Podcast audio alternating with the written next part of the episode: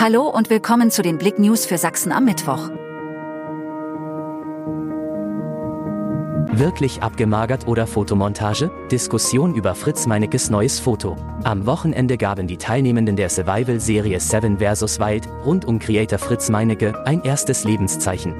Sie mussten 14 Tage in der kanadischen Wildnis überleben. Einige Kandidaten posteten danach Bilder ihrer Körper. Fritz zeigte sich in Unterhose sehr abgemagert und die Diskussion begann. Außerdem gestand die Produktion, dass Naturfilmer Andreas Kieling vom Format ausgeschlossen wurde, weil es einen unschönen Zwischenfall mit Kandidatin Ann-Kathrin Bendixen gab.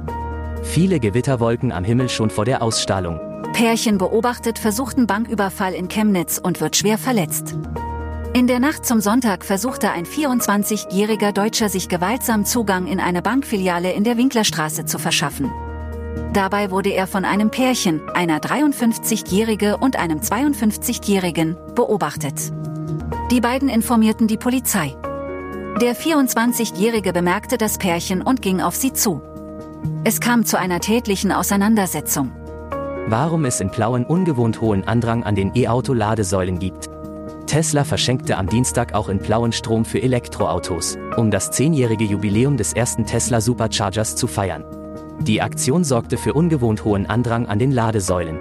Mopedfahrerin bei Auffahrunfall schwer verletzt. Am Mittwochmorgen hat sich gegen 8 Uhr auf der Limbacher Straße in Oberlungwitz circa 100 Meter vor dem Ortsausgang in Richtung Wüstenbrand A4 ein Unfall ereignet.